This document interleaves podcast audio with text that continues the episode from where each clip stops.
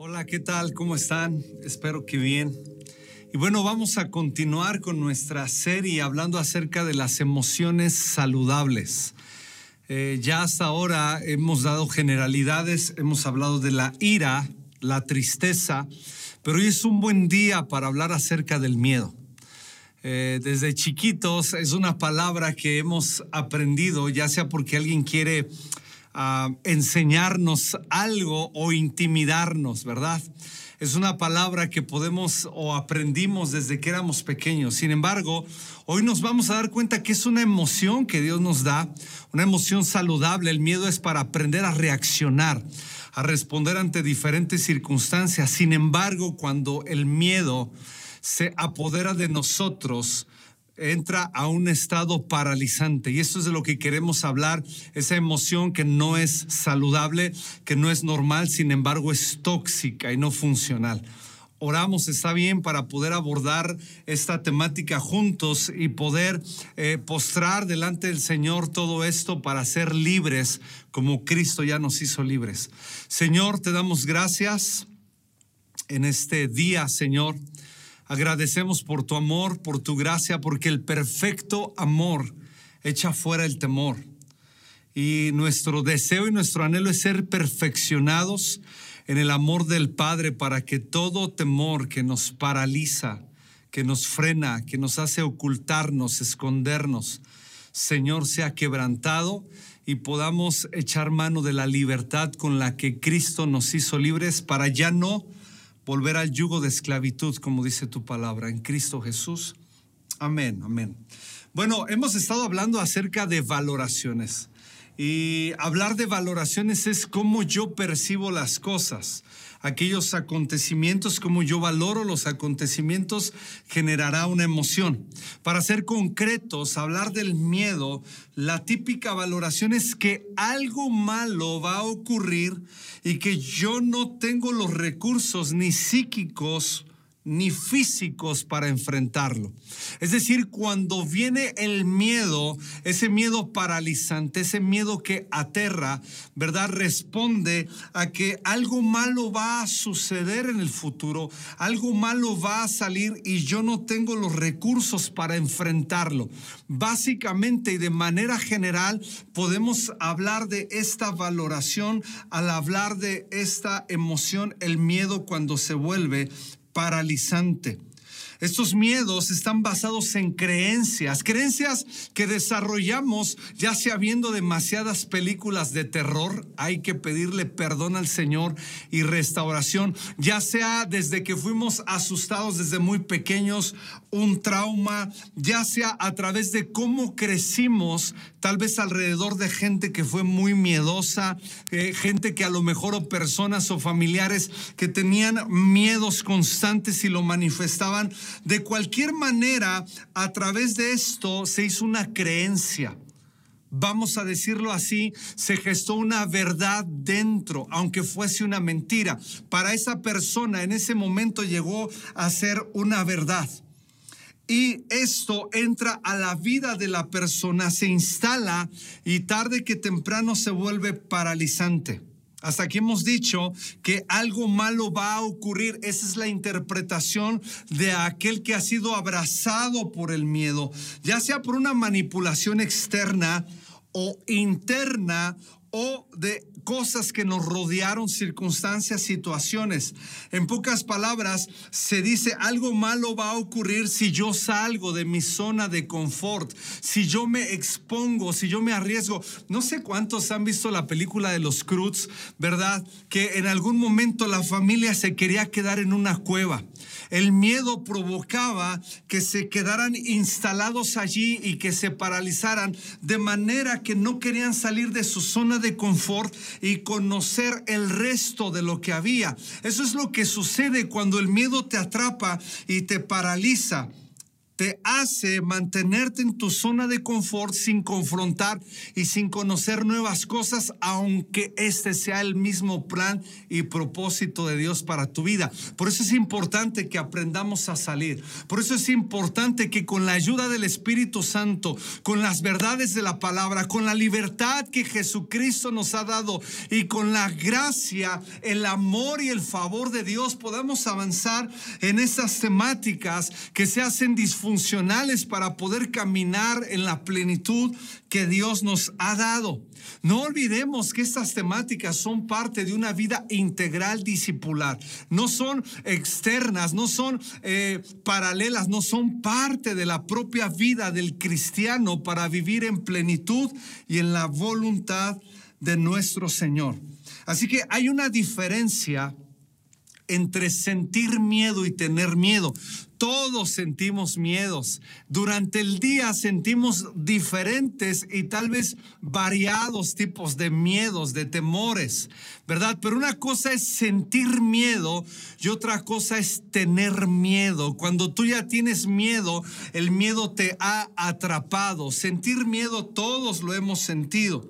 Pero no debemos dejar que ese miedo avance en nuestras vidas sin antes confrontarlo con la palabra de Dios, con las verdades. No debemos dejar que ese miedo nos paralice y nos atrape porque nos va a hacer disfuncionales. El temor tiene que ver con cuidar algo para, para no dañarlo. Cuando ya el miedo nos ha atrapado, cuando ya algo ha entrado el temor, el terror, como ya lo hemos mencionado, ese miedo va a cuidar algo para que ese algo no se dañe, sea la salud, sea un proyecto, sea un propósito, y al cuidar de no dañarlo, va a buscar con toda su fuerza que esto no sea confrontado y va a buscar huir va a decir, por lo menos tengo algo que tengo que cuidarlo para que no sea dañado. Eso es lo que provoca, ¿verdad? El miedo. Así que toda persona bloqueada que no avanza y no se desarrolla funcionalmente en un plan, en un propósito, en sueños, en su propia edad, correspondiente a pensar de acuerdo a su propia edad. Toda persona que no avanza y no se desarrolla tiene miedos. Es increíble que a veces ocultamos los miedos en nombre de la prudencia. Oye, ¿por qué no vamos a hacer? No, no creo que sea lo correcto, no creo que sea lo mejor. No estamos hablando de pecados. A veces el miedo se oculta en decir, no, no es el momento. No, fíjate que estaré ocupado. No, yo creo que no debiera ser así. Y, y decimos muchas cosas, pero en el fondo tenemos miedo de enfrentar situaciones. En el fondo tenemos temores dentro de nosotros que nos paralizan y lo que queremos es resguardarnos para no ser dañados. Por eso nos ocultamos y nos apartamos. Para evitar la angustia y tener que elaborar, recurre el miedo a desviar y a negar el tema una y otra vez. Tal vez alguien te ha abordado y dice, oye, ¿por qué tú no haces esto? ¿Por qué si tú eres tan bueno y hay una gracia de Dios sobre ti, hay un potencial, hay dones, hay, está la mano de Dios sobre ti? ¿Por qué no? No, no, luego hablamos, ¿te parece? No es el lugar, no es el momento y evadimos constantemente el tema y recurrimos a desviar la temática. Sabes, aprendí algo de alguien muy especial en mi vida y él me dijo que de el pecado sí se, se confronta huyendo.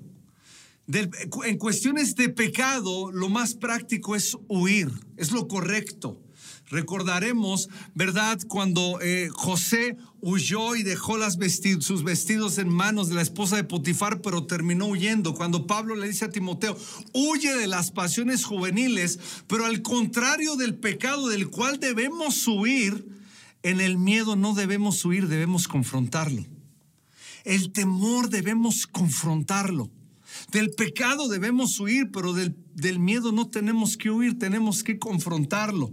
Y quiero compartir contigo en este día cuatro cosas importantes de manera práctica que pueden ayudarnos a avanzar en la confrontación del miedo. La primera es aprender a correr riesgos. ¿Ok? La primera es aprender a correr riesgos. El miedo te paraliza o nos paraliza tanto que lo menos que queremos es correr un riesgo, un riesgo a la humillación, un riesgo a que no te salga bien, un riesgo a darte cuenta que no eres el indicado según, ¿verdad? Un riesgo a muchas cosas. Lo que no quiere el que está paralizado por el temor es correr riesgos. Pero es sabio correr riesgos. porque La Biblia dice todo, todo completamente, no algunas cosas, sino todo lo puedo en Cristo que me fortalece. No todo lo puedo en mí mismo, no todo lo puedo en las circunstancias, no todo lo puedo en las situaciones o en las emociones. Dice, todo lo puedo en Cristo que me fortalece. Así que podemos confrontar los temores hay ocasiones que en la primera es que el velo se nos es quitado y podemos avanzar, pero hay ocasiones en que tendremos que ir progresivamente y está bien. El punto es ir avanzando y confrontando riesgos y temores. Hace algún, algún tiempo escuché un testimonio de alguien que tenía, tuvo un trauma por subir un elevador. El elevador no funcionó, se quedaron más de tres horas allí en ese elevador, ¿verdad? Tuvo un trauma, sintió asfixia y muchas otras cosas. Ya no quería volver a subir un elevador nunca más en su vida. Al hablar con un terapeuta, el terapeuta le dijo, puedes ir progresivamente confrontando este temor, desde ver elevadores en su computadora, en Google, o, de pronto, ¿verdad? Ver cómo funcionan. Un día ir a una plaza y ni siquiera acercarte, solo verlos de lejos.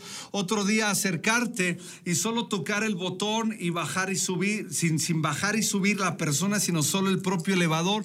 Y poco a poco, hasta que puedas subir uno, dos, tres, quince, veinte pisos otra vez. Comenzar a confrontar la información también para confrontar los temores es importante. Es muy raro que un elevador le suceda esto. Tal vez pudiera ser un punto cero cero por ciento pero ya hablaremos de eso. Así que una de las primeras cosas que debemos aprender es estar confiados en que Jesús está con nosotros, en que todo lo puedo en Cristo que me fortalece y comenzar a tomar, ¿verdad?, riesgos poco a poco. Tal vez algún día invertiste un dinero, una cantidad enorme y perdiste. Y desde ahí te entró el miedo, no tuviste miedo, te entró el miedo, se apoderó de ti y dijiste, no voy a volver a invertir más.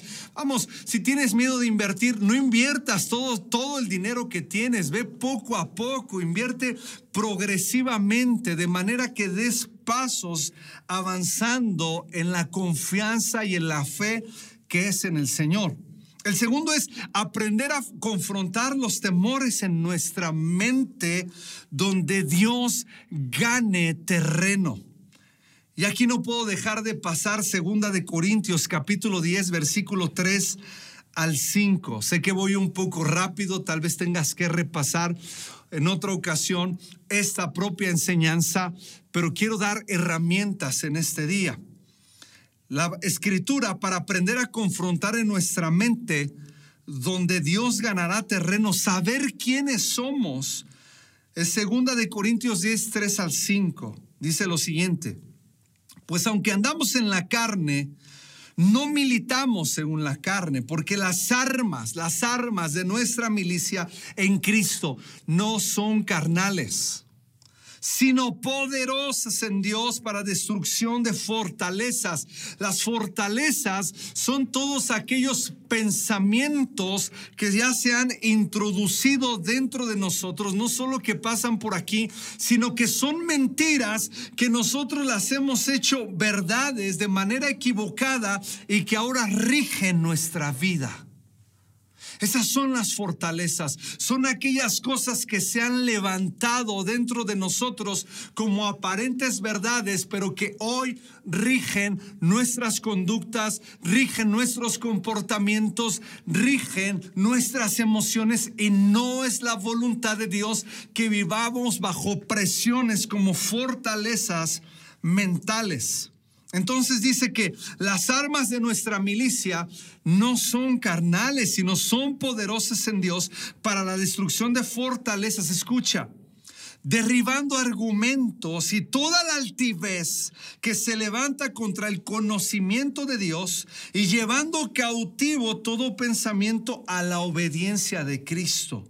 Así que, ¿cómo confrontamos los miedos, los temores en nuestra mente?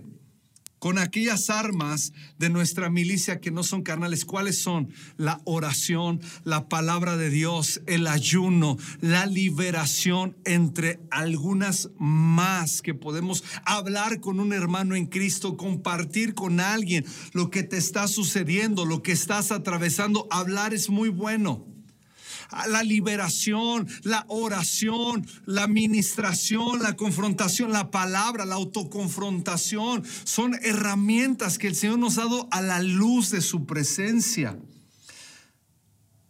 Y el plan de Dios es que esas fortalezas, estas armas de nuestra milicia que no son carnales, sino poderosas en Dios, puedan destruir esas fortalezas mentales, derribar esos argumentos te doy una recomendación por lo que yo he vivido. No te quedes en el temor. Pregúntate en qué de todo esto está Dios. En qué de todo esto pensamiento, de todo este pensamiento está Dios. Escucha lo que tu mente está diciendo en ese momento. Piensa lo que estás pensando. Y ve qué tanto hay de Dios en ello. Ve qué versículo entró en ello. La Biblia dice que en los impíos no hay en sus pensamientos Dios. Tú y yo no somos impíos. Debemos asegurarnos como hijos de Dios en que en cada pensamiento esté la palabra de Dios, en que en cada pensamiento sea confrontado de acuerdo a las promesas, de acuerdo a las verdades, de acuerdo a lo que está escrito en la palabra de Dios. Es así como confrontamos los temores. Tres, hay algo muy práctico que se llama probabilidad contra posibilidad. No es lo mismo, estas palabras no son las mismas, ¿verdad? Recientemente, septiembre, ya sabemos los acontecimientos en el 85, en el 17, ¿verdad? Tiembla el mismo día. Y yo me encontraba con un sinfín de personas diciendo, yo creo que va a temblar el, en este septiembre, ¿verdad? En ese día tan, ah, tan específico. Y mucha gente decía, yo creo que va a temblar. Y yo siempre les decía, a ver, ¿Es probable o es posible? Posible es un volado. Posible es un 50-50.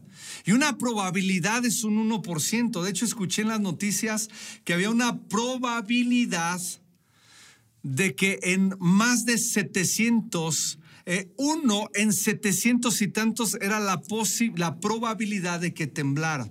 Entonces, muchas de las veces hacemos las probabilidades posibilidades. Voy a poner otro ejemplo de pronto alguien es asaltado en tal esquina con tal esquina. Y ya no quiere pasar por allí porque hace de una probabilidad una posibilidad y dice, me van a volver a asaltar. ¿Qué probabilidad hay que lo vuelvan a asaltar en el mismo lugar y por la misma persona? Pero son miedos que cuando uno deja que entren, que cuando uno deja que se metan dentro de nosotros, comienzan a paralizarnos, de manera que ya no vuelves a caminar por ese lugar.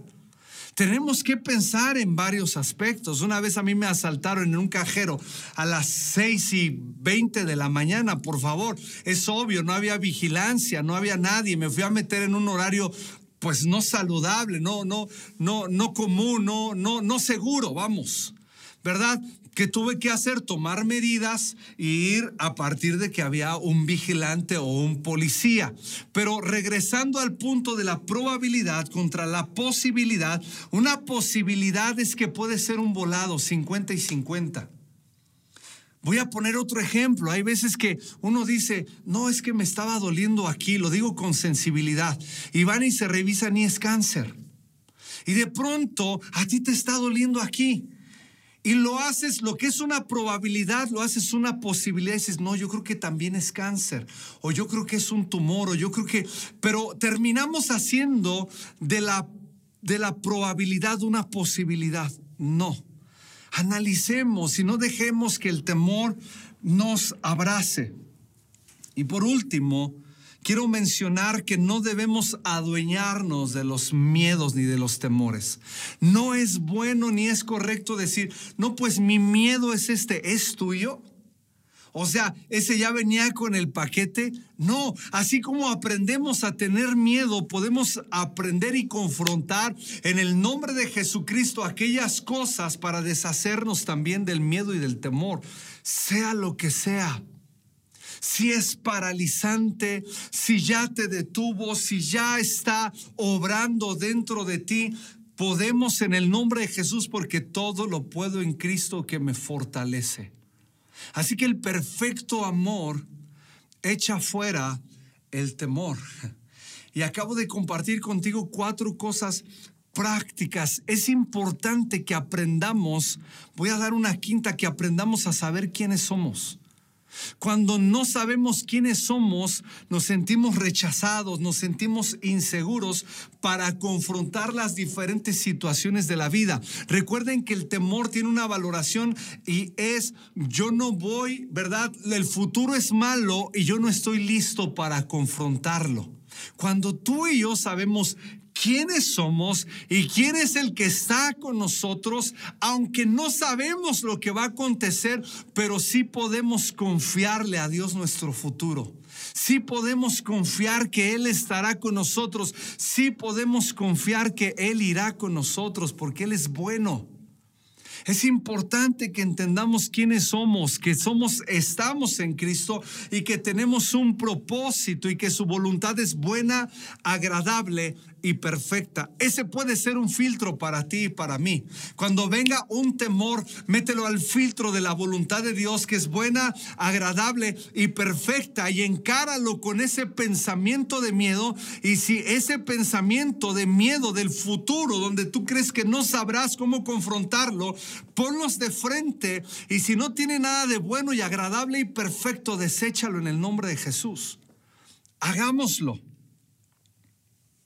Creo que uno de los aspectos, y de manera personal lo digo, creo que el aspecto primordial, primordial para confrontar los temores, temores a la muerte, temores de todo tipo, pero me refiero al de la muerte, porque es por ahí por donde se filtran los demás temores.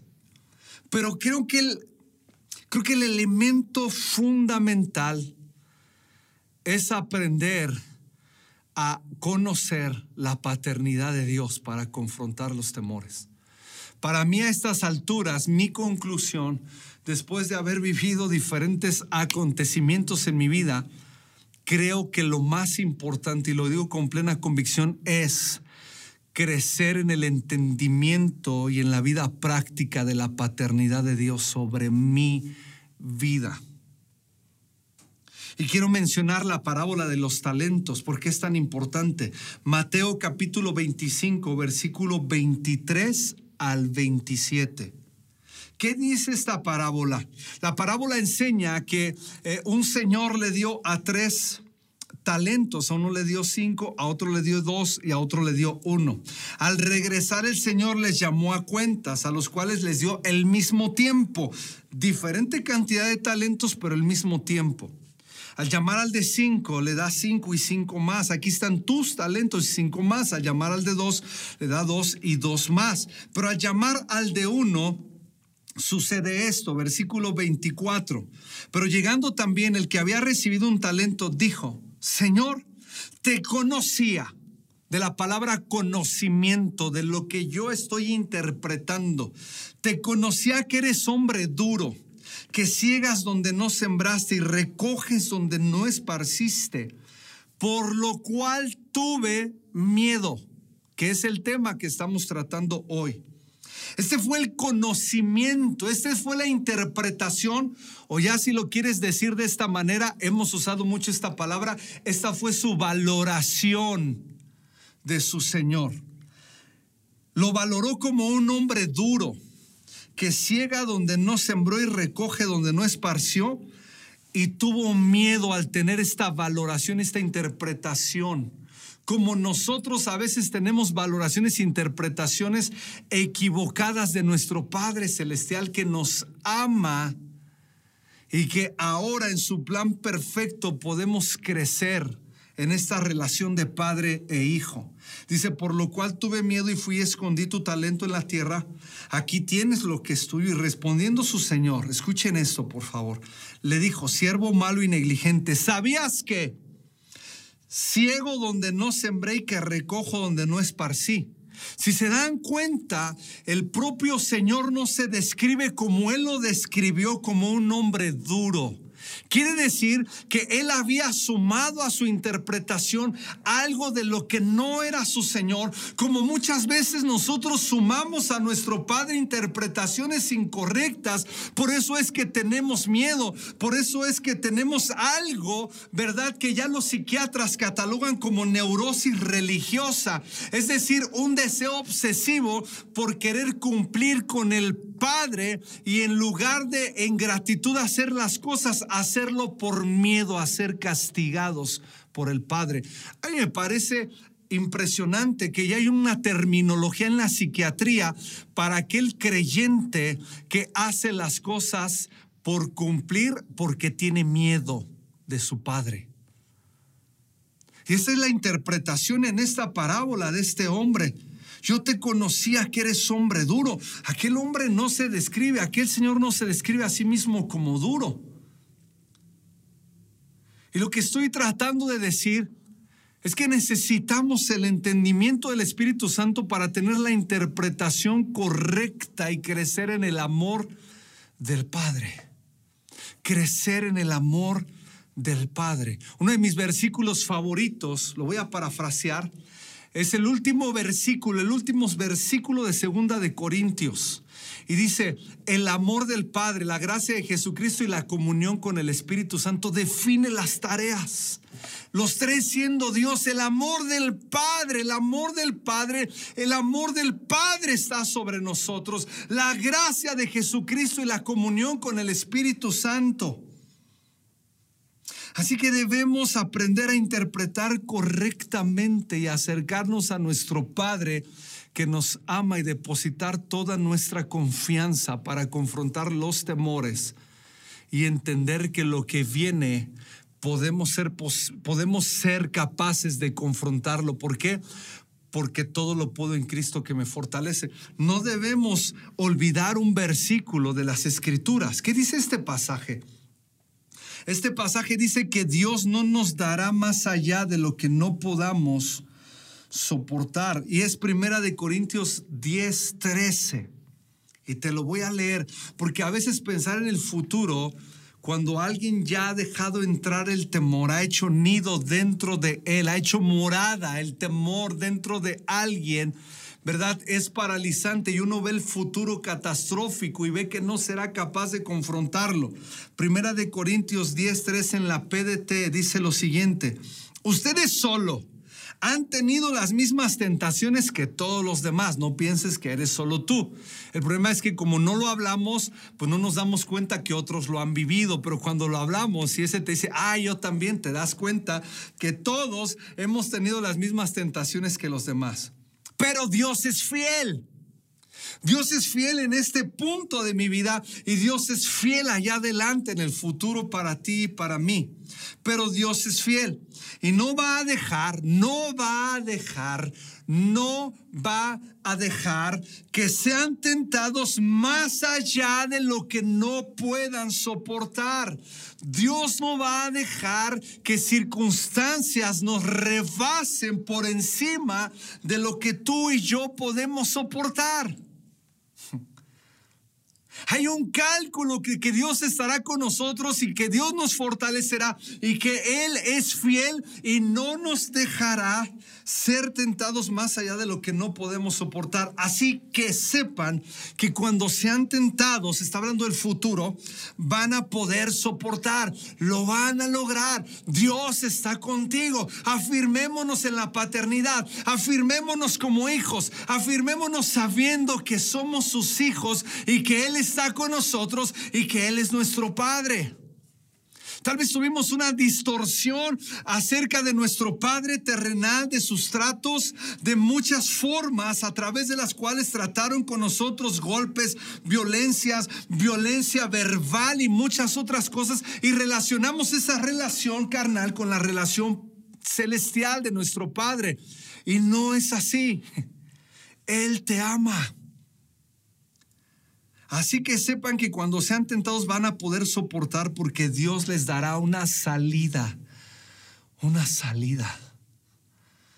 En el nombre de Jesucristo, temores fuera de los corazones en el nombre de Jesús. Eso que te ha paralizado, eso que ha venido a tu vida y a la mía y que ha querido frenarnos para sacarnos del plan en el nombre de Jesús. Allí donde estás, sé libre fuera en el nombre de Jesucristo. No más vas a estar paralizado, no más te vas a encontrar en una dificultad donde termines escondiéndote, donde termines apartándote. Ese no es el plan de Dios. Sacúdete el temor. Pon la palabra como la guianza y la verdad de tu vida. Confronta los temores. Hagámoslo juntos en el nombre de Jesús, porque su plan es que vivamos en libertad, como dice Gálatas 5.1, y no regresemos al yugo de esclavitud. Aprendamos el amor de Dios, el perfecto amor echa fuera el temor. Y quiero terminar quiero terminar con el inicio. A mí me encanta ir al inicio. Ahora que comenzó la pandemia, ¿verdad? Todos buscan al paciente cero para saber qué pasó. Si lo puedo decir así, me permites, vamos a buscar al paciente cero del temor. Porque encontrar al paciente cero nos va a dar pistas de dónde comenzó todo y por qué. Así que vamos al paciente cero en las escrituras y lo vamos a encontrar en Génesis capítulo 2 y 3. Y vamos a avanzar en Génesis 2, 8 al 9. Y Jehová Dios plantó un huerto en Edén, al oriente, increíble, hermoso, y puso ahí al hombre que había formado. Y Jehová Dios hizo nacer de la tierra todo árbol delicioso a la vista y bueno para comer también el árbol de vida en medio del huerto y el árbol de la ciencia del bien y del mal. Hasta aquí hemos leído Génesis 2, 8 al 9. Génesis 3, 1. Y comienza así Génesis 3, 1. Pero la serpiente era astuta. Era astuta. Más que todos los animales del campo que Jehová Dios había hecho. Vámonos a Génesis 3, 6 la mujer se encuentra delante del árbol que Dios dijo, hey, de ese árbol no coman. Se encuentra delante de él y se da cuenta que era un árbol bueno para comer y que era agradable a los ojos. Y un árbol codiciable para alcanzar la sabiduría. Y tomó de su fruto y comió. A ver, en un momento tenía la convicción de no hacerlo, pero ahora lo hace habló con la serpiente. Quiere decir que la serpiente le engañó. Dice que comió y dio también a su marido el, el cual comió así como ella. Entonces fueron abiertos los ojos de ambos y conocieron que estaban desnudos. Entonces cosieron hojas de higuera y se hicieron delantales y oyeron la voz de Dios que se pasaba en el huerto al aire del día. Y el hombre y su mujer se escondieron de la presencia de Jehová Dios entre los árboles del huerto. Se escondieron de la presencia de Dios. El temor, una, una, de las cosas que hace es que nos escondamos de la presencia del Señor, desconociendo su gracia, desconociendo su misericordia y creyendo que Él va a traer un juicio y va a violentar nuestras vidas. Somos hijos. Somos hijos. Sí es consecuencia del pecado, pero por causa de Cristo, Jesús, su sangre derramada y nuestro arrepentimiento delante de nuestro Padre, podemos avanzar en plena confianza en Él. Y dice la escritura que se escondieron de la presencia de Jehová su Dios entre los árboles del huerto, como si pudieran esconderse, ¿verdad? Nuestro pastor nos ha estado hablando sobre el temor, súper importante, temer aún cuando estamos a solas, cuando nadie nos ve. Y oyeron la voz de Jehová que se paseaba. Versículo 9, más Jehová Dios llamó al hombre y le dijo, ¿dónde estás tú? Qué interesante pregunta. No es que Dios plantó tantísimos árboles en el Edén que Dios mismo ya estaba así buscándolos, ¿verdad? Y moviendo los árboles. De ahí, ¿dónde estás? No, no, Dios es omnipotente, omnipresente, omnisciente, ¿verdad? Pero no se trataba de eso. Es una pregunta de cuál es tu condición. En este momento, ¿cuál es tu condición? Esa pregunta quiero dejarla aquí contigo también. ¿Dónde estás tú? Porque originalmente entendemos la libertad de Cristo cuando venimos a el señorío de Jesús al entregarle nuestras vidas, hacer esa confesión de fe de la cual abre el libro de Tito públicamente. Pero ¿dónde estás tú ahora en este preciso momento?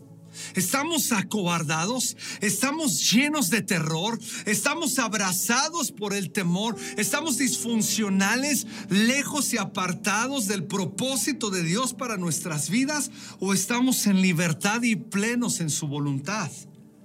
¿Dónde estás? Y él respondió, oí tu voz en el huerto y tuve miedo. Encontramos al paciente cero. Tuve miedo. Oí tu voz que se paseaba sobre el huerto. A ver, era, era el mismo Adán. Y era la misma voz de Dios que antes le daba confianza a Adán. Que antes hablaba con Adán. Que antes podían estar en el huerto, pero ahora provocó algo diferente. Oír la voz de Dios en este punto a Adán le provocó miedo. Dice, porque estaba desnudo y me escondí. Es decir, me sentía avergonzado y me escondí. Una de las cosas que provoca el miedo es que te escondas, es que te apartes. Yo me acuerdo de Elías cuando tuvo miedo de Jezabel. Tenía un siervo y lo dejó. El siervo que tal vez podía ayudarlo, aquel hombre, aquella persona que tal vez te pueda ayudar, no los dejes lejos cuando hay miedo. No los dejes, no los apartes de tu vida, no te aísles. Es la gente que Dios también pone para ayudarnos y bendecir nuestras vidas. Y dice, estaba desnudo y me escondí. Es una, es una evidencia tan fundamental cuando alguien está aterrorizado, esconderse esconderse, ocultarse, apartarse, sentirse avergonzado. Y Dios le dijo, hey, ¿quién te dijo que estabas desnudo? ¿Has comido del árbol que, de que yo te mandé no comieses? Y el hombre respondió, la mujer que me diste por compañera me dio del árbol y yo comí. Entonces Jehová Dios dijo a la mujer, ¿qué es lo que has hecho? Y dijo la mujer, la serpiente me engañó. La serpiente me engañó. Wow. Qué interesante. Estamos hablando y enfocando la temática, pudiendo hablar de varias cosas, pero estamos hablando de la paternidad de Dios. Primero viene el engaño y luego viene el pecado. Hablando específicamente de esta historia, viene el engaño. ¿Cuántos engaños no ya hay dentro de nosotros que se han vuelto verdades y nos han paralizado? Los engaños se confrontan con las verdades de Dios. Somos hijos. Deja que el Padre te abrace. Deja que las manos de Dios tomen tu ser en un abrazo y puedas y podamos intentar dejar de correr porque estamos aterrorizados y podernos sentir confiados delante de Él. Por eso la Biblia dice, no tendrás temor de malas noticias futuro. No tendrás temor de malas noticias. Porque Dios está con nosotros, porque el Padre está con nosotros. Él no nos rechaza, Él nos ama. Él no nos rechaza, Él nos afirma. Él no nos rechaza, Él nos afianza. Tanto que en Juan capítulo 15 hablamos por lo menos a nueve veces de la necesidad de tú y yo permanecer. No es una invitación al Padre a permanecer siendo Padre. Es una invitación a nosotros a que permanezcamos en el amor del Padre. Porque Él nos ama. Porque Él está con nosotros. Y a mí se me hace tan interesante este cuadro del paciente cero, ya que agarramos una historia de Adán en esta parte donde dice, hey, es que oí tu voz y tuve miedo y estaba desnudo, estaba avergonzado, me escondí. Fuimos engañados por la serpiente y esto nos llevó al pecado. ¿Cuántos engaños? No olvidando que Satanás es el padre de la mentira. Hemos dejado cuántos engaños hemos dejado que entren a nuestros pensamientos, a nuestras emociones que nos tienen paralizados. No. La voluntad de Dios es tu libertad y mi libertad. En el mundo tendréis aflicción, pero confiad, yo he vencido al mundo. Dice que vamos a tener aflicciones. Nunca dice que no. Hay cosas que sencillamente nos toca vivir. Vamos a tener aflicciones, vamos a tener momentos duros, pero confiad, yo he vencido al mundo. Yo estoy con ustedes. He aquí yo estoy con vosotros todos los días hasta el fin del mundo. Es una promesa del día a día. Así que el Padre nos ama. Podemos confrontar los temores porque todo lo puedo en Cristo que me fortalece. Podemos confrontarlos porque Él nos ha hecho capaces para hacerlo en su gracia y en su favor. Y lo vuelvo a decir, la gloria es para Dios y el gozo es para mí. Así que estamos ante una gran oportunidad, bajo su voluntad, bajo el sí de Dios para ser libres de todo temor, como dice la escritura. Amigos que nos eh, sintonizan a través de este canal, a través de este medio por primera vez, quiero que sepas que Dios te quiere hacer libre. Dios quiere ser el Señor de tu vida. Jesús vino hace más de dos mil años, derramó su sangre al ser crucificado, sangre que representa el nuevo pacto para decírtelo de otra manera, una nueva, una relación con Dios, el perdón de nuestros pecados, la reconciliación con el Padre, la vida eterna también, entre muchas otras cosas. Pero hoy estás ante una oportunidad. No dejes que el miedo, por favor, ni el temor te paralicen para dar este paso tan importante para conocer a Jesús. La Biblia dice, y conoceréis la verdad y la verdad os hará libres. Hoy es una oportunidad, Jesús es la verdad. Hoy es una oportunidad para que conozcas la verdad y venga libertad a tu vida. Así que voy a hacer una oración junto contigo. Me voy a pausar para que tú puedas repetir en voz audible allí donde estás, en tu recámara, en tu sala, en tu comedor, donde quiera que estés. Yo voy a hacer esta oración. Hazlo, por favor. Hazlo. Hazlo porque Dios quiere darte libertad.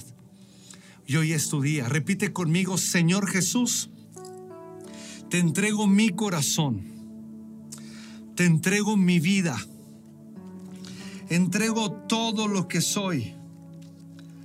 Te pido perdón por todos mis pecados y te doy gracias por morir por mí en el nombre de Cristo Jesús. Amén, amén. Amén. Te damos un fuerte aplauso en esta transmisión por la determinación, la decisión que acabas de tomar. Este es el comienzo Aquí aparecerán algunos números telefónicos. Nosotros estamos muy interesados en hacer contacto contigo. Por favor, escríbenos este número de WhatsApp. Déjanos conocerte, déjanos abordarte, déjanos hablarte de las verdades que te pueden hacer libre porque Jesús es camino, verdad y vida. Bienvenido, qué bueno que puedes sintonizar y, y que estás en esta transmisión. Muy bien, pues hemos terminado por este día, ¿verdad? Estoy buscando un salmo. Este salmo eh, está entre el 30 al 34. Este salmo nos habla de que Dios es el único que nos puede liberar de todos nuestros temores, de todas nuestras angustias y de todas nuestras aflicciones. Así que aquí va a aparecer el salmo léelo completo, por favor, te va a bendecir muchísimo. Vas a encontrar estas tres cosas. Dios nos libra de todas nuestras aflicciones, de todos nuestros temores y de todas nuestras angustias. Padre, gracias Señor Gracias porque podemos levantar nuestras manos, acercarnos con confianza, aun cuando hayamos temido y estemos atrapados, aun Señor cuando hayamos pecado, nos arrepentimos Señor, porque no queremos abrir brechas, brechas a estar encarcelados y oprimidos por el temor. Y te damos gracias Señor, porque sabemos que hoy espíritus de temor, han salido y sabemos que tu palabra, Señor, confrontará estas mentiras que se han filtrado en nuestros corazones para que se establezca tu reino dentro de nosotros, Señor. Gracias por tu palabra y por tu verdad. En Cristo Jesús. Amén, amén. Bueno, pues hemos terminado. Que el Señor te bendiga. Nos vemos pronto. Saludos.